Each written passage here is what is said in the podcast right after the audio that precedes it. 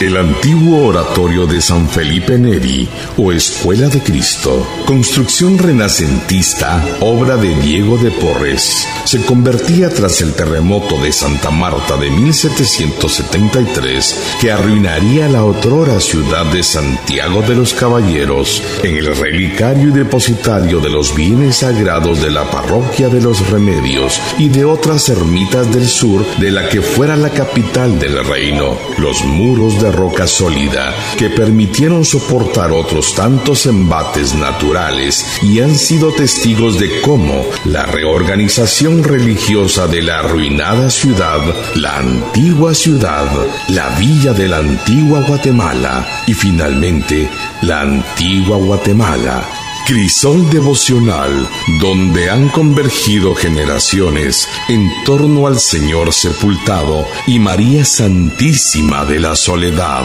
La Escuela de Cristo, historia viva que se ha forjado junto con la emérita ciudad, patrimonio de la humanidad, allá a la vera de la calle de la amargura o de los pasos. Cada Viernes Santo se rememoran la crucifixión, el descendimiento y el santo entierro de nuestro Señor, acompañado de la más hermosa imagen de nuestra Santa Madre. Escuela de Cristo, fervor, historia y tradición.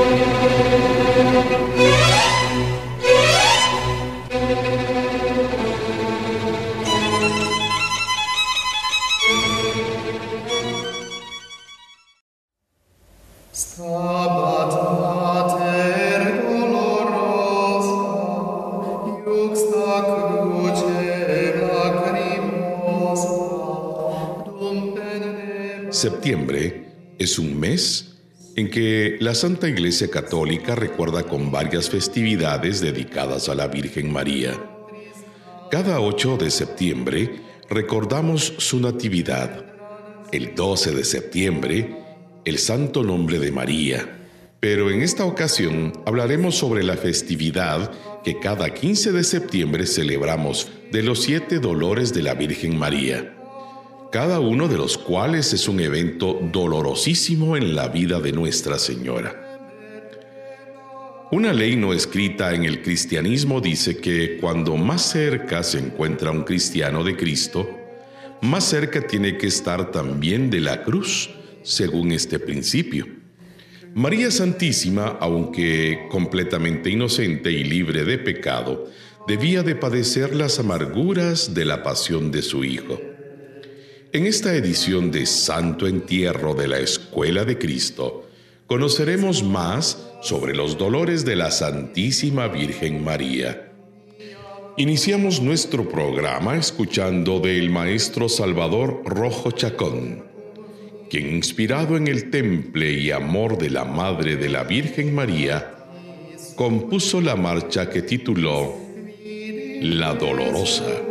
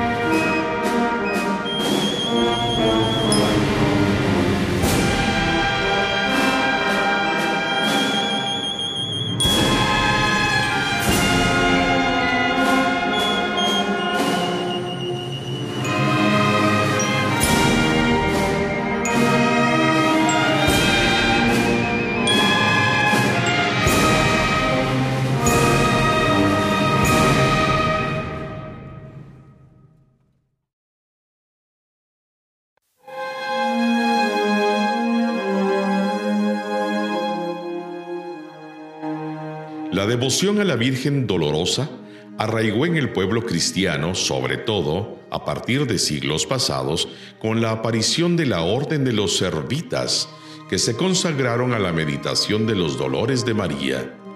Así nacieron, desde finales de la Edad Media, las dos fiestas del Viernes de Dolores y del 15 de septiembre. Esta última fue extendida a toda la Iglesia por el Papa de ese entonces en 1817. Nos referimos al Papa Pío, como acción de gracias por su liberación del cautiverio en que lo había tenido Napoleón. La Semana de Pasión nos recuerda especialmente la participación de la Virgen María en el sacrificio de Cristo. La festividad de los siete dolores de María nos manifiesta la compasión que Nuestra Señora siente por la Iglesia de Cristo, siempre sometida a las pruebas y a las persecuciones. Inspirada en la angustia de las lágrimas del dolor que derramó una mujer al perder a su hijo, escuchemos del maestro Brígido Porras, el llanto de la Virgen.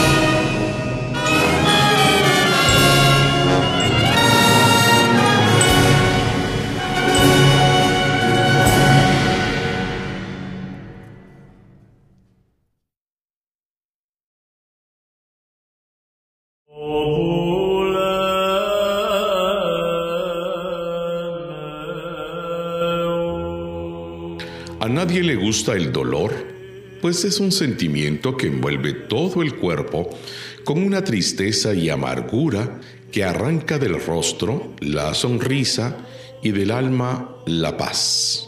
Siempre los cristianos hemos aprendido de la Virgen a mejor amar a Jesucristo. La devoción a los siete dolores de la Virgen María se desarrolló por diversas revelaciones privadas. En Suecia, hacia 1320, la Virgen María se manifestó a Santa Brígida diciéndole, Miro a todos en el mundo para ver quién se compadece de mí y en mis dolores, pero son pocos quienes lo hacen. Era la madre de Jesús, con lágrimas en los ojos y el rostro pálido. Su corazón parecía herido por siete espadas, cada una representando los dolores que vivió al lado de su Hijo Jesús. Primer dolor, la profecía de Simeón. Segundo dolor, la huida a Egipto. Tercer dolor, la pérdida de Jesús en el templo. Cuarto dolor, el encuentro de Jesús con la cruz a cuestas, camino del Calvario. Quinto dolor, la crucifixión y la agonía de Jesús. Sexto dolor, la lanzada a recibir en brazos a Jesús ya muerto. Séptimo dolor, el entierro de Jesús y la soledad de María. María fuerte en la fe, soportó cada dolor. Y ahí al pie de la cruz, donde escuchó las palabras que Jesús pronunció y le dio el título a la marcha que compondría el maestro, Pedro Donis Flores, que lleva por título Madre, he ahí a tu hijo.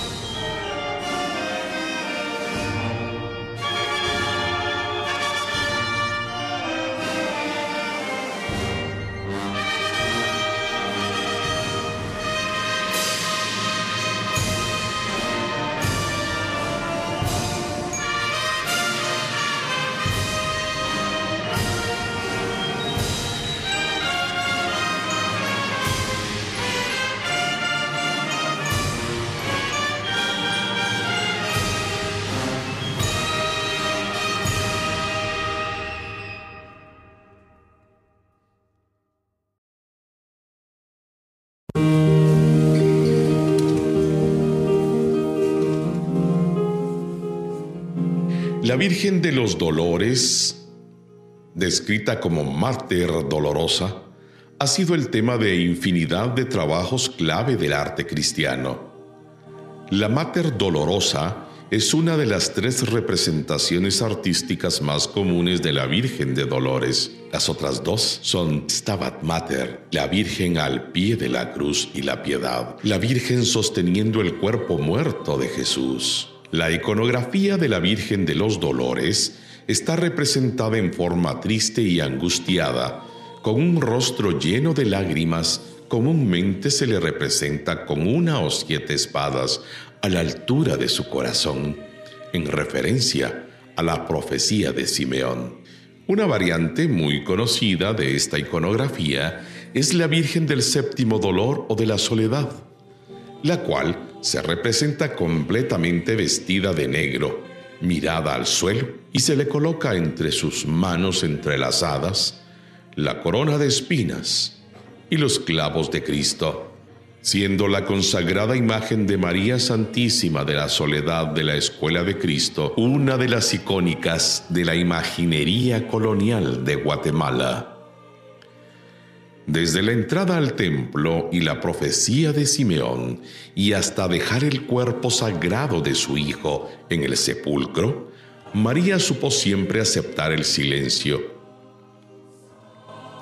del insigne compositor Manuel Antonio Ramírez Crocker. Escucharemos la marcha Los siete dolores de María.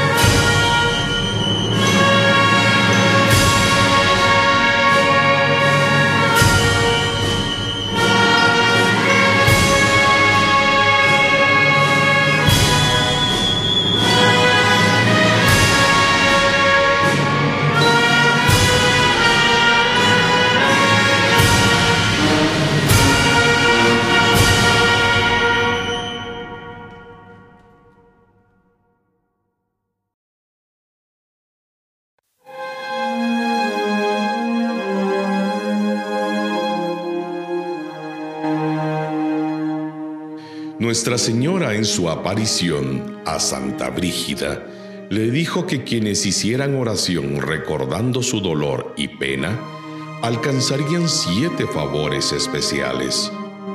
Paz en sus familias, confianza en el actuar de Dios, consuelo en las penas, defensa y protección ante el mal así como los favores que a ella pidan y no sean contrarios a la voluntad de Jesús.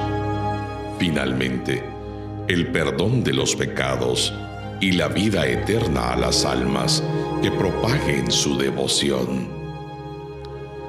De los siete dolores de Nuestra Señora, nos detendremos en su séptimo dolor, en su soledad, en soledad sonora dolorosa y plena.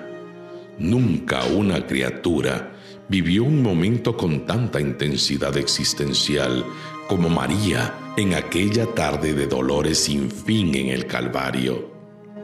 Allí mantuvo el fiat de la Anunciación en tono sostenido y agudo, aunque se le hiciera un nudo en la garganta, aunque su corazón se secara aunque fuera un mar de lágrimas su rostro claro, limpio y sereno, porque allí, en el Calvario, María volvió a decir sí.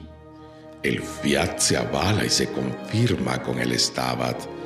El sí es más sí estando permaneciendo al pie de la cruz. La soledad de María va unida a su misión maternal y corredentora. María está llamada a recorrer el camino del Hijo hacia la cruz desde que se pronunciara el fiat en la encarnación. Dedicada a la Virgen dolorosa que se venera en el templo de la recolección, y en palabras de su autor, inspirada en el dolor de nuestra madre al ver acompañar a su hijo en medio del sufrimiento al morir en la cruz, del maestro Juan Manuel Matías escucharemos Madre del Amor y de la Paz.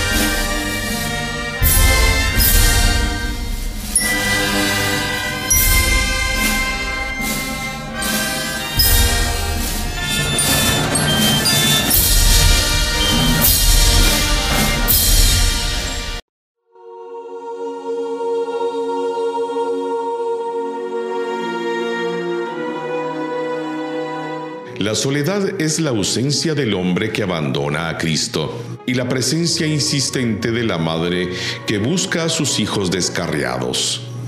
María, en su soledad, sigue buscando al pecador para que se convierta, al tibio para que recupere su primer fervor, al fiel para que crezca en santidad. No busca a todos como alivio de la soledad y nos ofrece su calor de madre. La soledad de María conlleva además el gozo del deber cumplido como madre, por la fuerza del amor más fuerte que la muerte y que el pecado. También la soledad de María implica el gozo de la esperanza en la certeza del triunfo inminente de la resurrección y plena glorificación del Hijo. María será la primera, como madre, en ver a su Hijo resucitado. Nosotros, ayudados por la Virgen Madre, esperamos participar de la resurrección de Cristo mientras nos consagramos totalmente a ella y le decimos, somos totalmente tuyos y todas nuestras cosas tuyas son. Sé tú nuestra guía en todo. Del maestro Julián Ponciano Castro, escucharemos sola.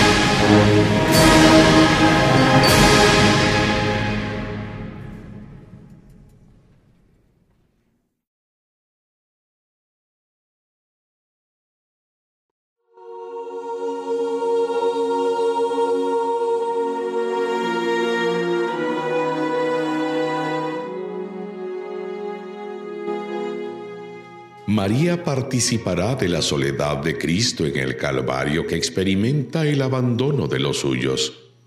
Todos los discípulos le abandonaron y huyeron. También participará de ese misterioso grito de soledad que lanza el Hijo desde la cruz.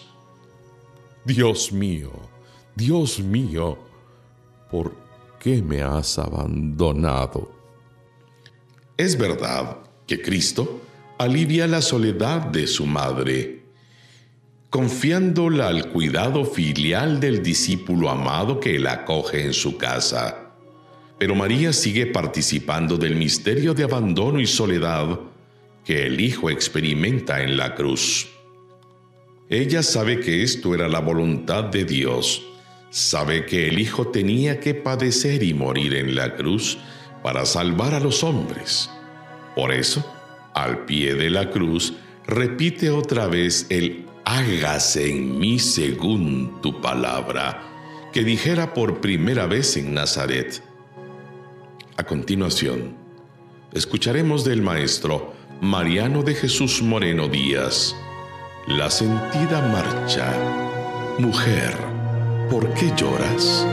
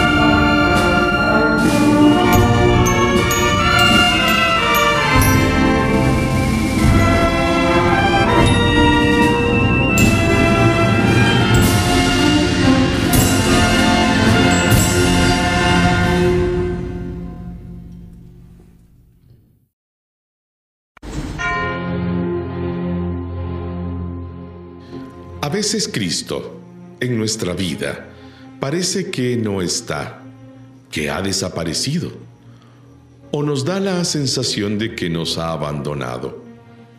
En nuestras dificultades, en nuestros sufrimientos, parece que estamos solos.